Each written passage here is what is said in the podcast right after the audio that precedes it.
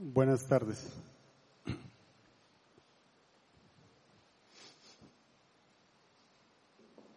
Antes de que lo bote, lo muevo. Este, sean todos bienvenidos. Creo que, creo que junio es un mes muy lindo. Se juntó el mundial, ¿verdad? Y yo creo que a todos los que nos gusta el fútbol, pues es algo, es algo diferente, ¿verdad? Es algo que se da cada cuatro años y le mueve todo a los hombres principalmente, ¿verdad? Eh, no importa si hay que madrugar, a veces si va a jugar el equipo de uno, ahí está uno haciendo el esfuerzo para, para levantarse. Eh, la segunda cosa, porque bueno, yo cumplí años en junio, entonces también es un motivo para que yo piense que es el mejor mes del año. Y tercero, porque mañana se celebra el Día del Padre. Entonces, eh, yo creo que es algo muy importante. No sé por qué no es un feriado eh, en muchos de los países o en ninguno. Creo que el Día del Padre es feriado, pero, pero yo creo que debería ser igual que el Día de la Madre, ¿verdad? Eh, el rol del padre es súper importante en la vida de los hijos. Y hoy vamos a estar hablando un poquito de eso. Hoy vamos a estar hablando de lo que significa o del rol o la responsabilidad que tiene el papá en los hijos. Y, bueno, para los que me conocen poco, yo tengo dos hijas, Valentina de 13, va a cumplir 14 en agosto, y Camila tiene 12 y va a cumplir 13, se llevan un año y un día exactamente. Eh, y es una bendición tan grande ser papá. Yo se lo pedí tanto a Dios. La otra vez les, les daba mi testimonio y después de perder tres bebés, llegar a ser padre fue algo, algo, algo que no puedo expresárselos, pero es algo tan lindo. Y por más que le digan a uno qué significa ser papá, nadie le va a poder explicar a uno lo que realmente significa ser papá. Hay que serlo para poder realizar esa labor tan importante. Y, y bueno, mis hijas se me hacen grandes, ya son adolescentes. Y quizá ustedes se hacen la misma pregunta que yo, ¿cómo alguien tan joven tiene una hija tan grande de 14 años, verdad? Ya pasaron de niñas a adolescentes y, y de verdad que las cosas cambian. Uno no se da cuenta y, y ya no es que uno las anda jalando para todos lados, ¿verdad? La adolescencia cambia a los hijos y uno tiene que cambiar también. Y eso me está haciendo buscar más y más al Espíritu Santo en busca de ayuda porque no sabe uno qué hacer a veces, ¿verdad? Cuando uno les quiere corregir o les quiere decir algo y le dice, pero tú sí lo haces. Entonces uno ya no sabe ni qué responder, ¿verdad? Entonces, eh, yo creo que, que solo estando tomados de la mano del Señor vamos a saber qué hacer. Y y bueno, algunos me dicen que me prepare porque no tardan en empezar los buitres a andar rondeando por ahí, por mi casa y todo eso. Pero yo estoy preparado. Yo estoy preparado y no compré la escopeta como dicen ahí en, internet. Pero, pero bueno, eh, el que quiera llegar, yo estoy preparado. Yo ya sé qué es lo que le voy a preguntar y qué es lo que voy a hacer para recibirlo o no recibirlo. Tiene que pedírmelo hablando en lenguas y yo tengo que saber interpretar esas lenguas. Así que si nos entendemos es porque ese es el hombre del Señor. Y si no, no lo es, ¿verdad?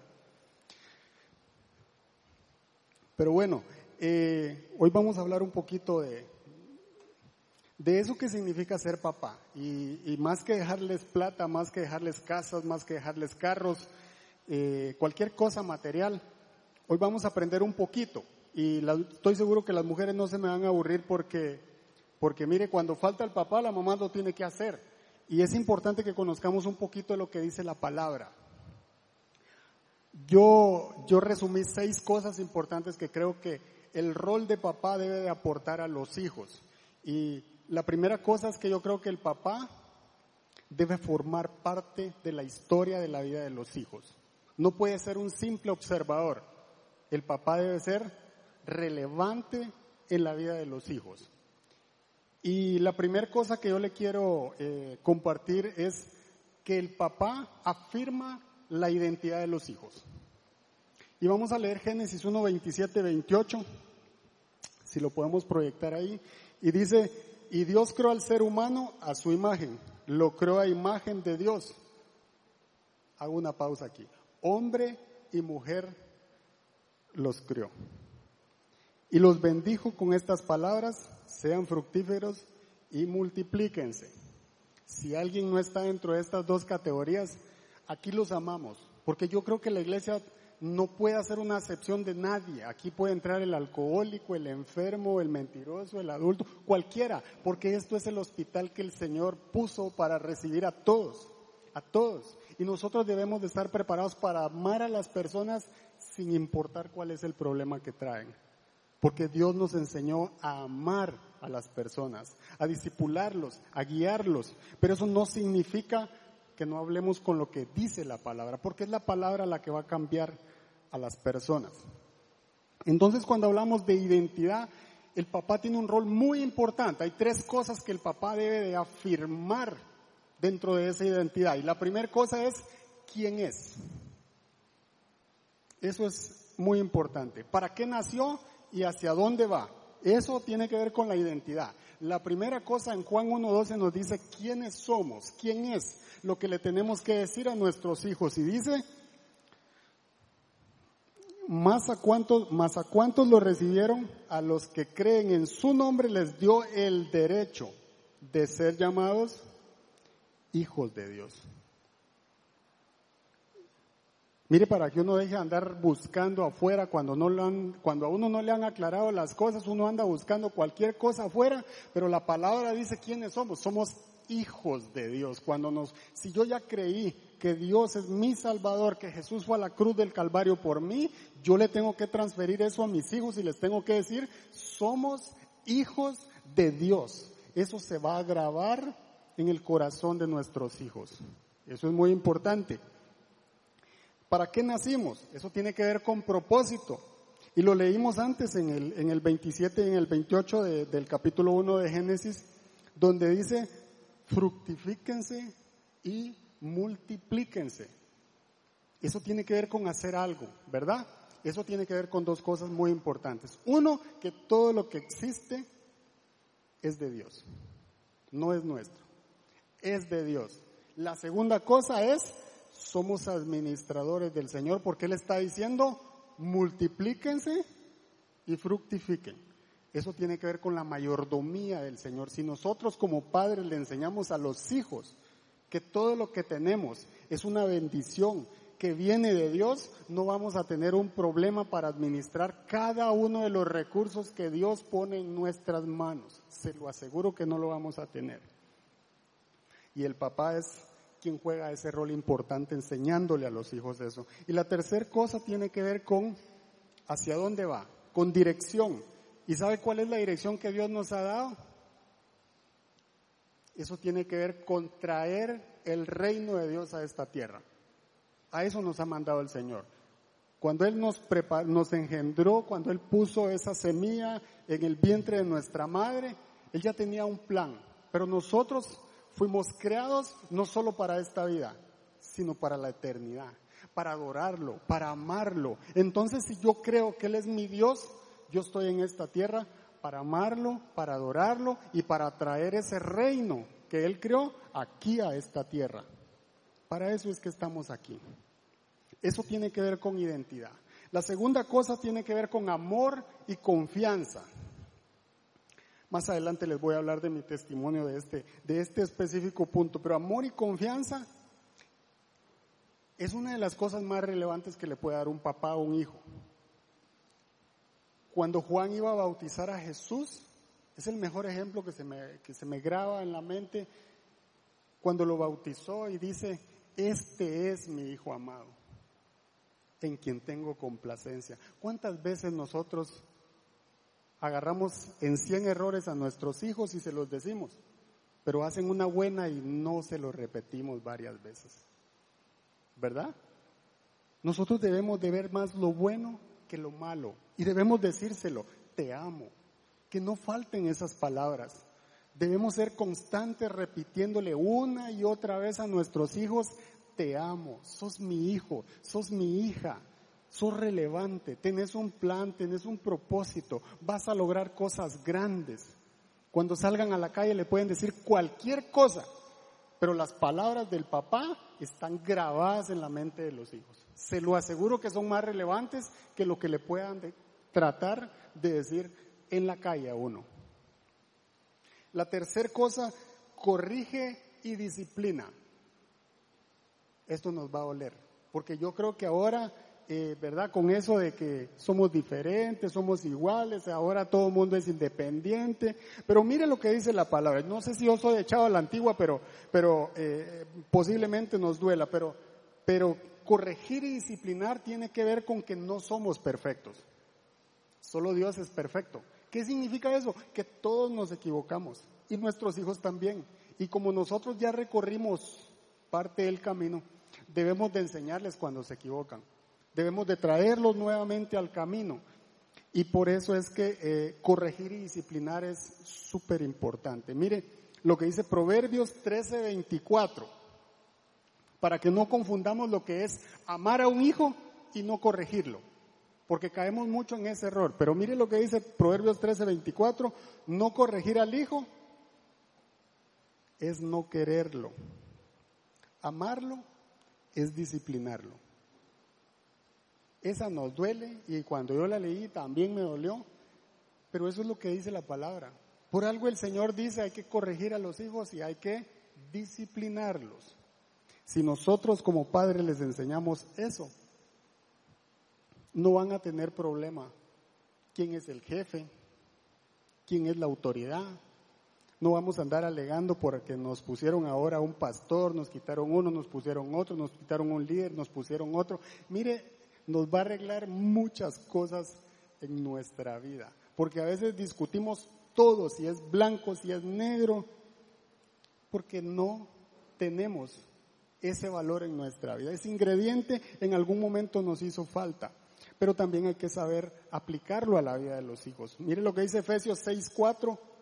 Dice, y ustedes padres no hagan enojar a sus hijos, sino críenlos según la disciplina e instrucción del Señor. No es que a mí se me ocurrió que Él no puede cometer un error. No, ¿qué dice la palabra? Porque yo estoy tratando a veces de que ella sea perfecta, de que Él sea perfecto, pero yo no lo soy. Entonces lo que voy a hacer es traerlo a ira.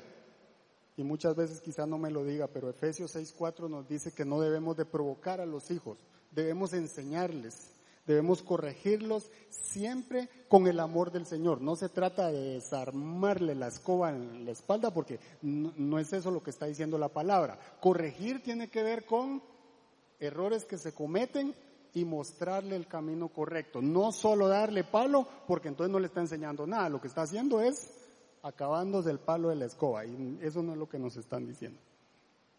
El cuarto punto tiene que ver con instruir a los hijos. Y esto tiene que ver con, proporcionarles a ellos conocimiento de la palabra. Es así de sencillo.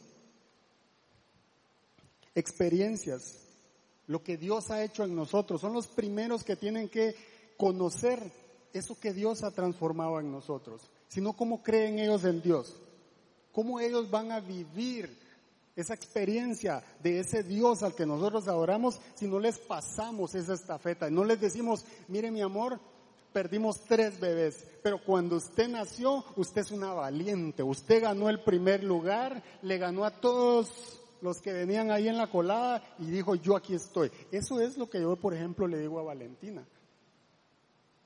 ¿Por qué? Porque hay que afirmar, ¿verdad? Hay que decirles qué fue lo que Dios ha hecho en nuestra vida. Eso es muy importante. Y mire lo que dice Proverbios 22.6. Dice, instruye al niño en el camino correcto y aún en su vejez no lo abandonará. Pero a veces queremos que regrese, que no se vaya, que haga lo que yo le digo, pero es que si no lo instruimos, va a pasar cualquier otra cosa fuera del camino. Y si queremos que esté en el camino, tenemos que enseñarle cuál es el camino. Ese es el rol del papá. El papá tiene que instruir. Obediencia es el quinto ingrediente.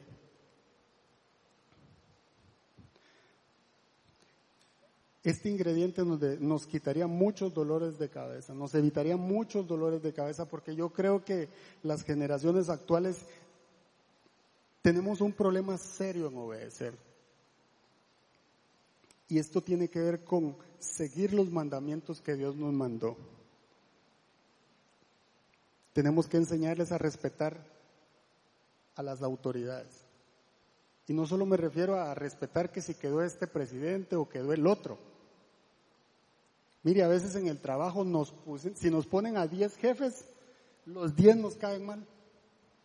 Si nos cambian de supervisor, estoy molesto también. O sea, nadie cumple mis expectativas. Y eso tiene que ver con no respetar las autoridades. Y nos pasa a nosotros como no le va a pasar a nuestros hijos, ¿verdad?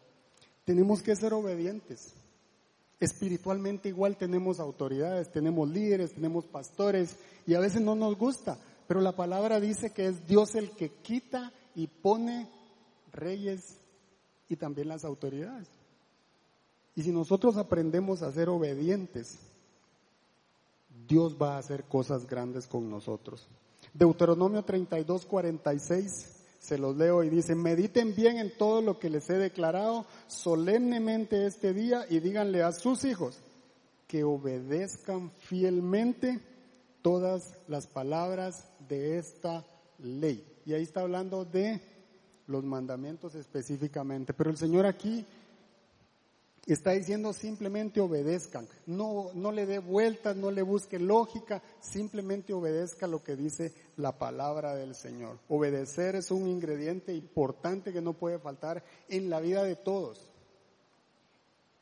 Y el último punto es protección y seguridad. El papá le tiene que dar protección en el entorno al hijo. Tiene que cuidar con quién se junta, las amistades. Hay muchas cosas que tienen que ver con, con protegerlo. Si le hacen bullying, la primera persona con la que debería de hablar ese niño es con el papá. Y el papá afirmar quién es. Somos llamados a darle seguridad y protección a nuestros hijos, así como Dios lo hace con nosotros.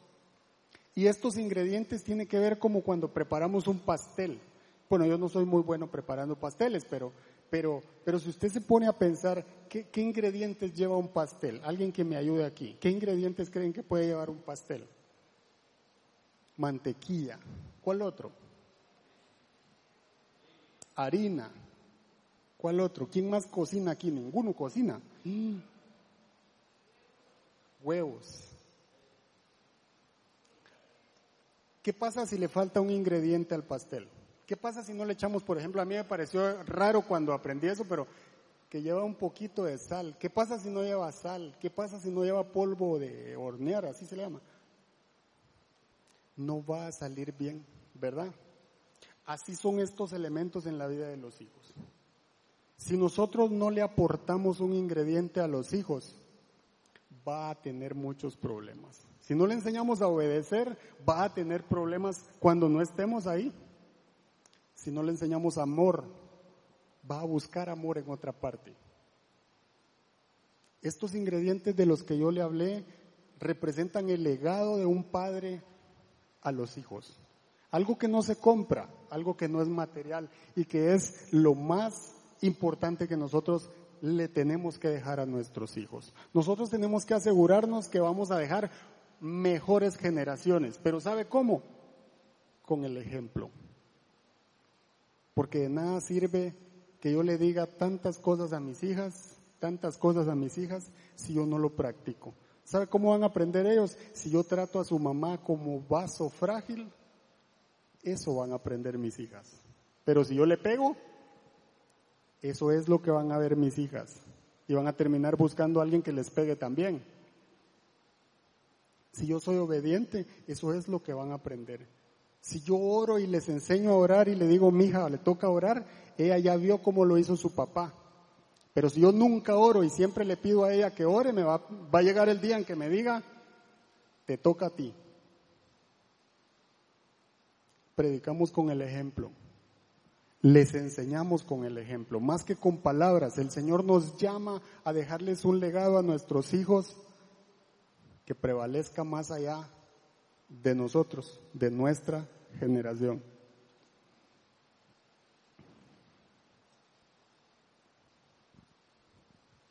Pero no todos tuvimos la misma oportunidad. Algunos de nosotros eh, quizás no tuvimos un padre que nos extendiera la mano y nos diera ese apoyo que necesitamos. O tal vez fuimos víctimas de bullying, solo que antes se llamaba saber ni cómo, ¿verdad? Acoso, lo que usted quiera. Y cuando llegamos a casa, papá estaba ocupado. Eso puede pasar, ¿verdad? O nos pasó tal vez. O algunos se quedaron esperando y papá ya no regresó porque abandonó a mamá. Eso también pudo habernos pasado. O cuando lo hicimos mal, ¿qué tal cuando nos equivocamos? Quizá papá no estaba ahí para decirme que a pesar de mis errores, me seguía amando. Y eso marca nuestra vida, porque entonces crecemos y maduramos a puros golpes de la vida. Algunos maduramos de esa forma, algunos con algo de éxito, pero a pura base de esfuerzo, a pura base de sudor, de echarle ganas a la vida, pero por dentro heridos y a veces no nos damos cuenta. A veces llevamos algo adentro que no sabemos ni qué es, pero uno de estos ingredientes le hace falta a mi vida. Uno de estos ingredientes le echaron muy poquito. Y eso es el reflejo de cómo soy el día de hoy.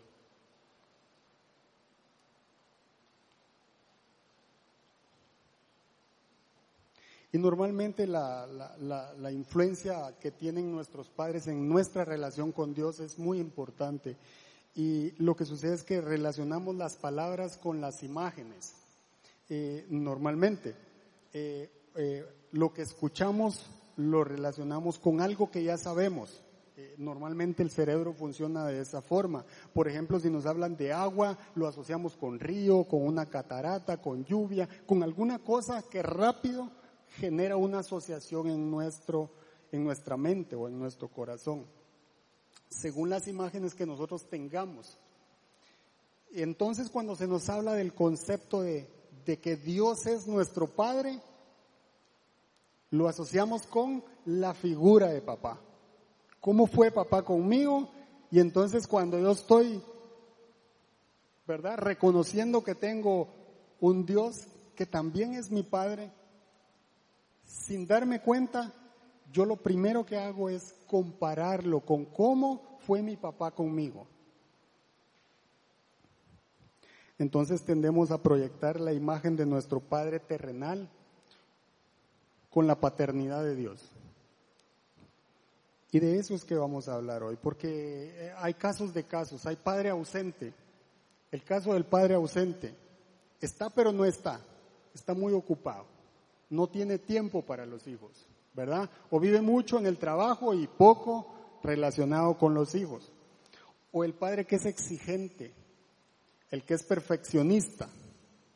Por alguna razón es perfeccionista, ¿verdad? Porque solo Dios es perfecto y nosotros no podemos ser perfectos. Nosotros eh, cada día trabajamos más en parecernos al Señor, pero no somos perfectos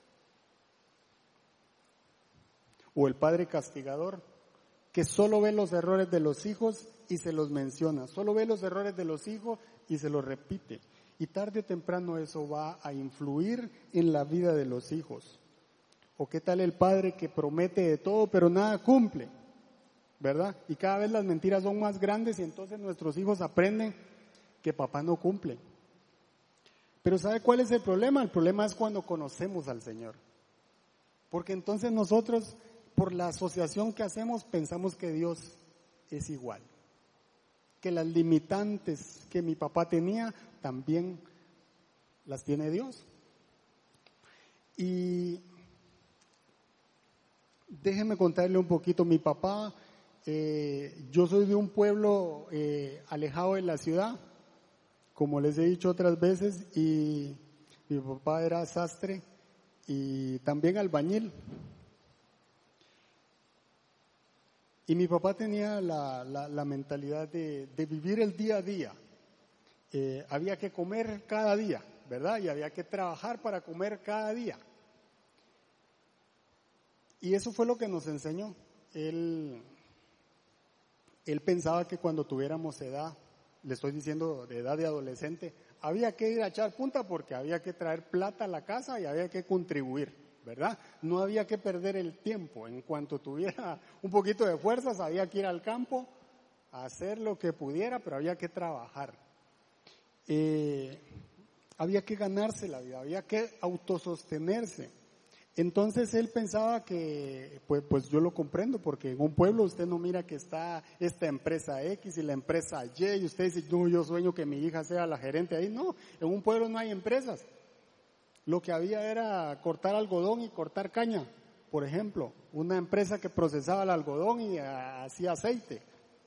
Entonces, eh, papá pensaba que estudiar era perder el tiempo. Se iba a perder mucho tiempo y había que producir rápido para comer. Y yo lo entiendo porque nosotros somos cuatro hermanos. Mi papá ya está muerto, pero imagínense, con cuatro hombres comiendo en la casa no hay presupuesto que aguante. Comen demasiado, ¿verdad? Y principalmente los hombres. Entonces yo entendía a mi papá desde ese punto de vista. Pero, pero eso le enseña a uno que la palabra escasez nos iba a acompañar mucho tiempo, por esa forma de pensar. Y mi papá era cristiano. Le estoy hablando cuando yo tenía siete, ocho años, eh, ya nosotros íbamos a la iglesia y, bueno, mi papá pensaba que los, los pobres y los ricos estaban elegidos, esa era la voluntad del Señor y, y, que bueno, hasta ahí llegábamos y había que vivir el día a día. Entonces, eh, cuando mamá decidió irse a la ciudad y agarrar los cachivaches, como decimos nosotros, y irnos a la ciudad porque había que seguir estudiando, ella pensaba totalmente opuesto. Ahí empezaron los problemas. Papá llevaba como 15 años sin tomar y empezó a tomar. Entonces el alcohol se volvió un problema serio, serio, serio y algo vergonzoso. Ellos empezaron a pelear mucho, mi papá nunca se quiso ir a la ciudad con nosotros, eh, siempre quiso llevarse de vuelta a mamá, siempre quiso que nos regresáramos. Y usted sabe que el alcohol siempre traiciona a las personas y llegó el momento en el que papá le pegó a mi mamá. Obviamente ya no iba a la iglesia, y, él empezó a pegar a mamá. Y bueno, yo tenía 18 años, 19 años. Y mire, yo era su hijo, pero cuando usted mira que su papá le está pegando a su mamá, usted algo se le descompone adentro. No es algo normal. Usted luego piensa, es una mujer, ¿cómo va a pasar esto? ¿Verdad? Y la primera vez usted se ve tan sorprendido que no hace nada. Y pasa la segunda vez y usted no sabe qué hacer. Pero llega el momento en el que yo terminé agarrando a mi papá. Él estaba bolo, yo estaba bueno, o lo agarraba yo, o lo agarraba otro de mis hermanos. Pero había que detenerlo, él no podía seguir haciéndole eso a mi mamá. Y eso es algo que le duele mucho a uno. No solo por la mamá, también por el papá es algo que marca la vida de, un hijo de una u de otra forma. Entonces cuando yo entregué mi vida al Señor, nunca pensé tanta cicatriz que yo llevaba adentro. Y, y yo recuerdo que estaba en un encuentro recibiendo, me convencieron para ir a un encuentro y, y una señora que se llama Mónica José, eh, la llevaron a un encuentro de hombres y llevaron a una mujer a predicar y ahí empezaba el debate, ¿verdad? Uno no se da cuenta, pero sí fue una mujer predicándole a los hombres. Y, y esa mujer era increíble. Ella predicó de la paternidad de Dios. Y ese día aprendí tantas cosas, saqué tantas cosas que yo cargaba adentro que, que me dolían que me habían lastimado, que, no habían palabras. Yo, yo no sabía cómo explicarle a Dios todos los problemas que llevaba adentro con la paternidad de Dios. Ese día aprendí que Dios me ama, que no importa qué haga yo, Él es mi papá. Y que Él no se compara con el papá que puede tener o no tener en esta tierra, porque hay quienes ni siquiera conocen a su papá. Cuando yo conocí al Señor y me hablaban de diezmos y ofrendas y de dar, cuando yo le pedía dinero a mi papá me daba monedas por la escasez que teníamos. Entonces cuando yo ofrendaba, yo ofrendaba las mismas monedas. Y el día que yo escuché eso, mi corazón cambió, porque Dios no es escaso con nosotros. Desde que nos levantamos, nosotros tenemos vida. Y usted sabe que hay muchas personas que no se pueden levantar de la cama. Nosotros tenemos agua, tenemos alimento, tenemos un trabajo tenemos hijos y hay muchas personas que no lo tienen.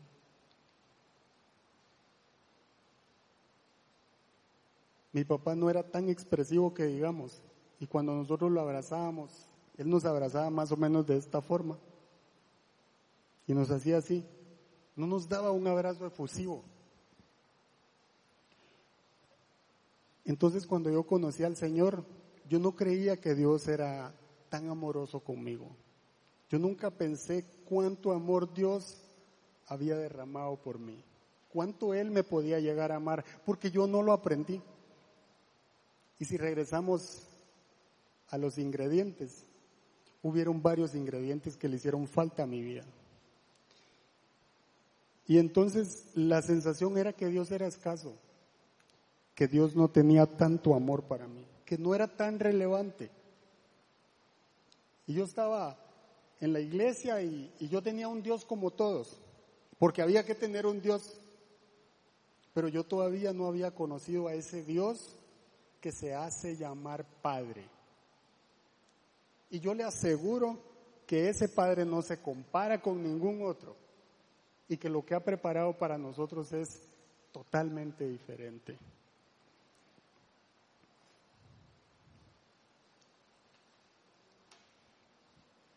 Pase lo que pase y cualquiera que sea nuestro pasado, cualquiera que sea nuestra historia, Él siempre seguirá siendo mi Padre Celestial. Eso no lo puedo olvidar. Él siempre ha estado esperando por usted y por mí. Dice la Biblia que el corazón del Padre late por mí, que me anhela celosamente. Y entender eso nos cuesta tanto porque cuando nos convertimos en papá, resulta que todo el esfuerzo está en ser papá.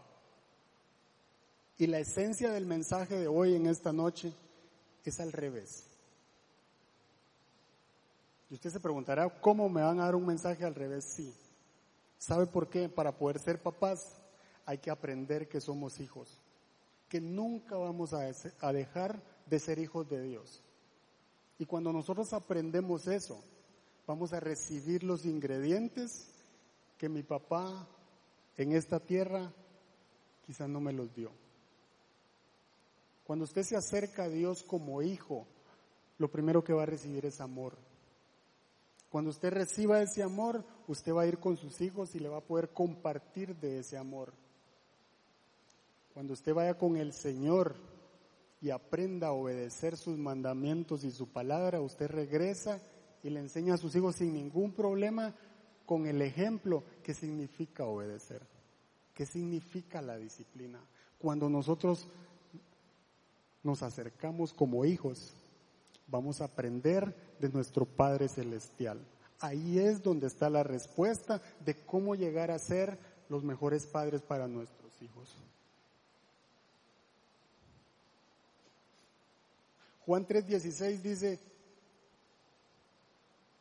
Creo que todos se lo saben, porque tanto amó Dios al mundo que dio a su Hijo unigénito para que todo aquel que en Él cree no se pierda, sino tenga vida eterna. Ese es el amor de Dios. Gálatas 4:6 dice, ustedes ya son hijos, nosotros somos hijos, seguimos siendo hijos. Dios ha enviado a nuestros corazones el Espíritu de su Hijo que clama, Abba Padre. Eso es lo que me conecta con mi papá. El Espíritu derramado dentro de mí es lo que me conecta con Dios como Padre. Mateo 7:11 dice, pues Si ustedes, aún siendo malos, saben dar cosas buenas a sus hijos, ¿cuánto más su Padre que está en los cielos dará cosas buenas a los que le pidan? Yo aprendí que Dios no se avergüenza de mí. Yo aprendí que cualquiera que fuera mi pasado, cualquiera que fuera mis errores, para Dios yo soy su hijo.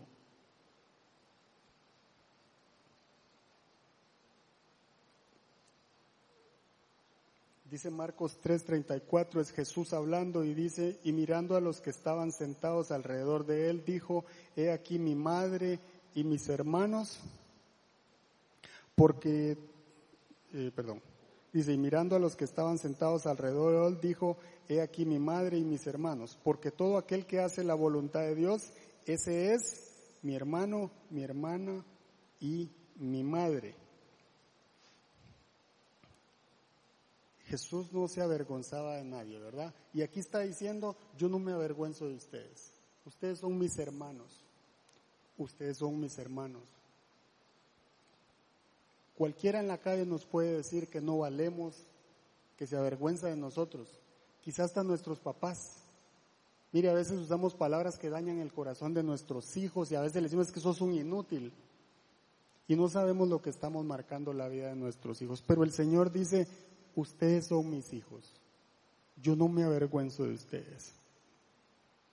Y el Salmo 68, 5 dice, Padre de huérfanos y defensor de viudas es Dios en su santa morada. No hay nadie en esta tierra que no pueda contar con un Padre que es Dios. Y les quiero poner un video que, que, resume un poquito de la relación entre un padre y, y un hijo.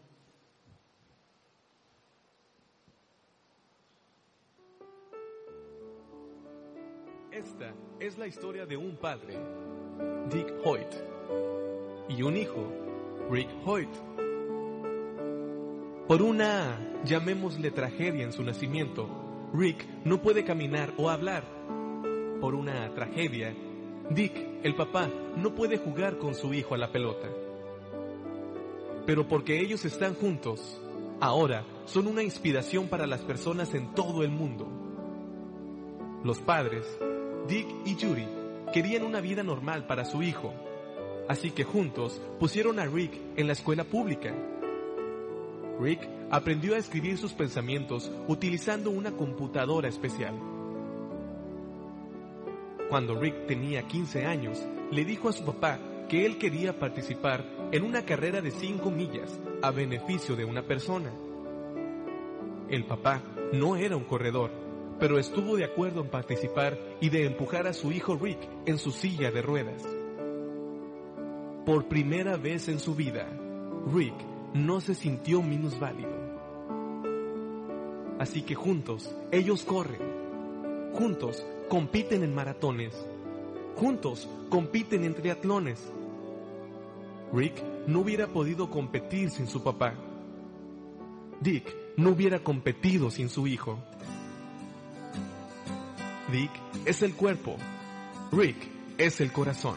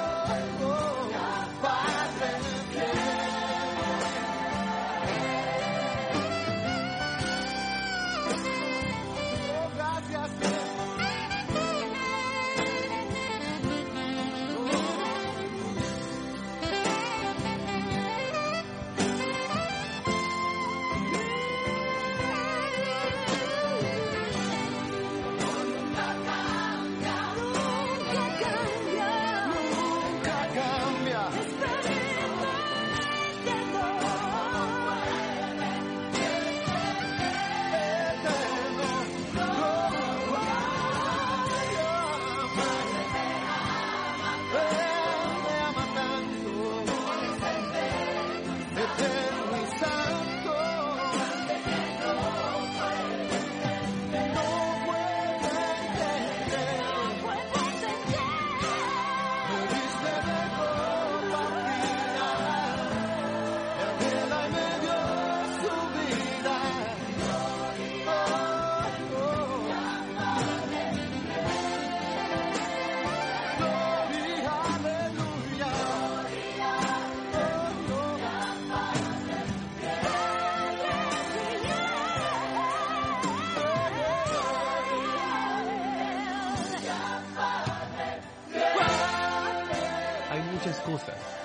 Papá puede lograr por su hijo o hija. Gracias, papá.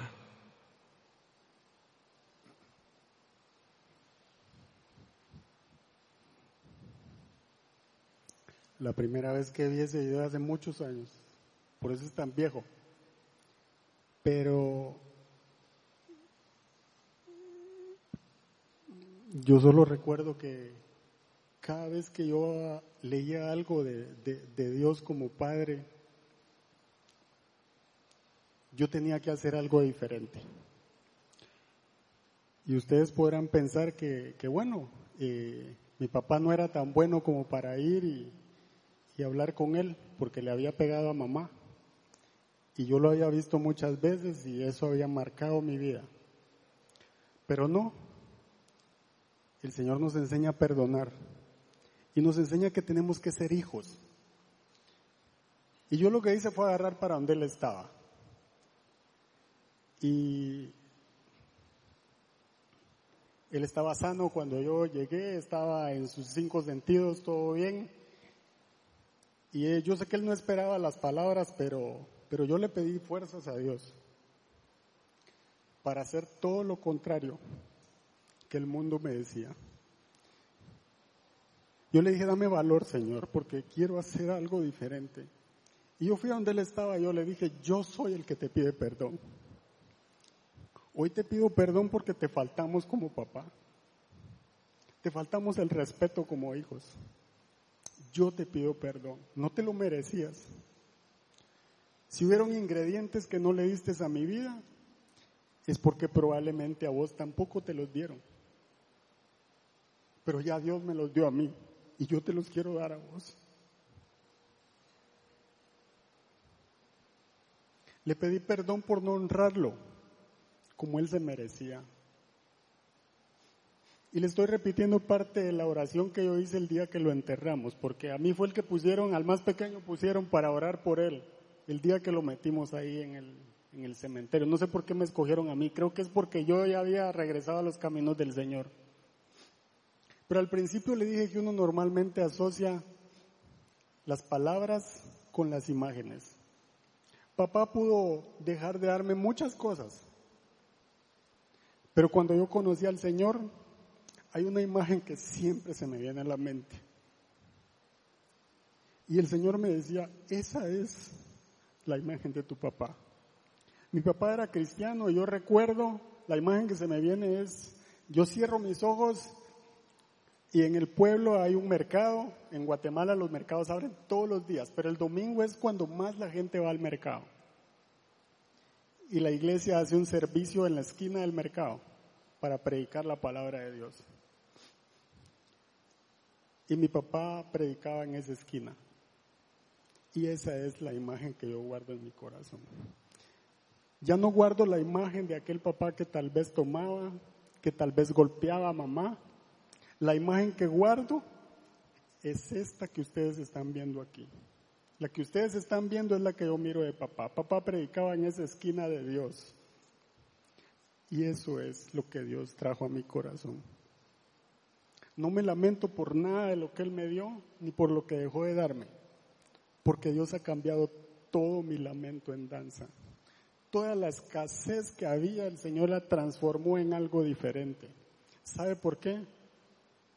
Porque nuestro Padre es bueno. Porque cuando aprendemos a ser hijos, llegamos como hijos a los pies del Señor, no llegamos como papás. Yo no llego a los pies del Señor como papá de mis hijas, yo llego como hijo. Y así Dios va a hacer algo diferente con usted y conmigo. Cuando llegamos como hijos hay cosas que Dios tiene que dice, no sos papá, sos mi hijo amado. Y yo me complazco en cómo sos, en lo que has hecho y en lo que no has hecho.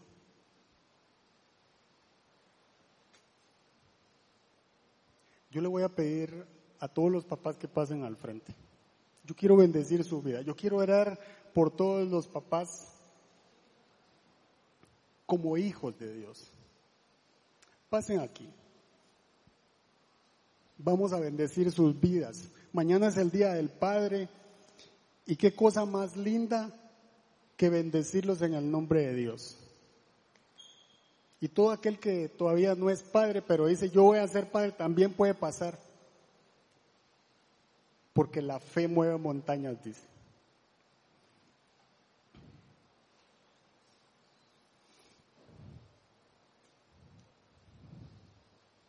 Hay muchas cosas que nosotros podemos haber hecho malas hasta este día, ¿verdad? Hay muchas cosas que quizá no le hemos aportado a nuestros hijos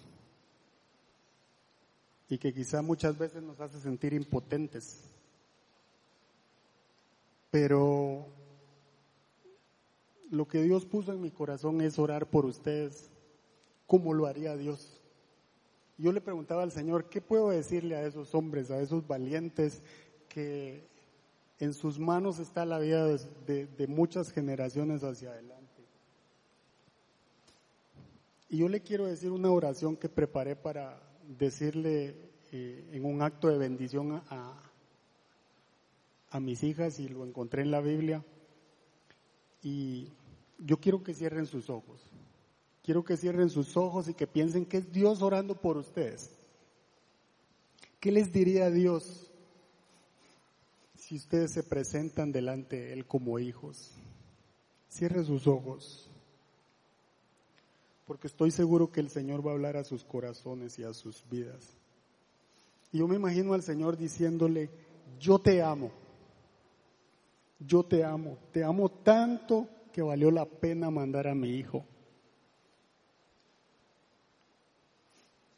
Valió la pena la sangre preciosa en esa cruz del Calvario por ti sos mi hijo, te amo tanto. No eres un accidente, no eres un error, sos mi hijo. Hice todo por ti, preparé todo para tenerte aquí conmigo. Me encantas, me gustas, me agradas, me complaces sos mi hijo amado.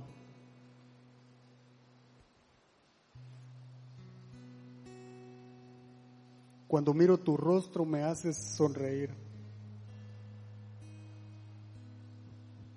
Y tal vez tus padres no te esperaban, pero yo sí.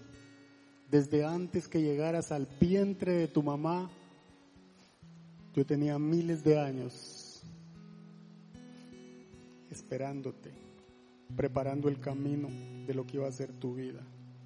No eres un accidente, no eres un mal de la fábrica. Eres mi hijo amado y te amo tanto. No hay nada equivocado en ti. No hay nada defectuoso en ti. Y puedes esperar ser amado. Porque no vales lo que dice el mundo. Vales el precio de la sangre preciosa de Jesús.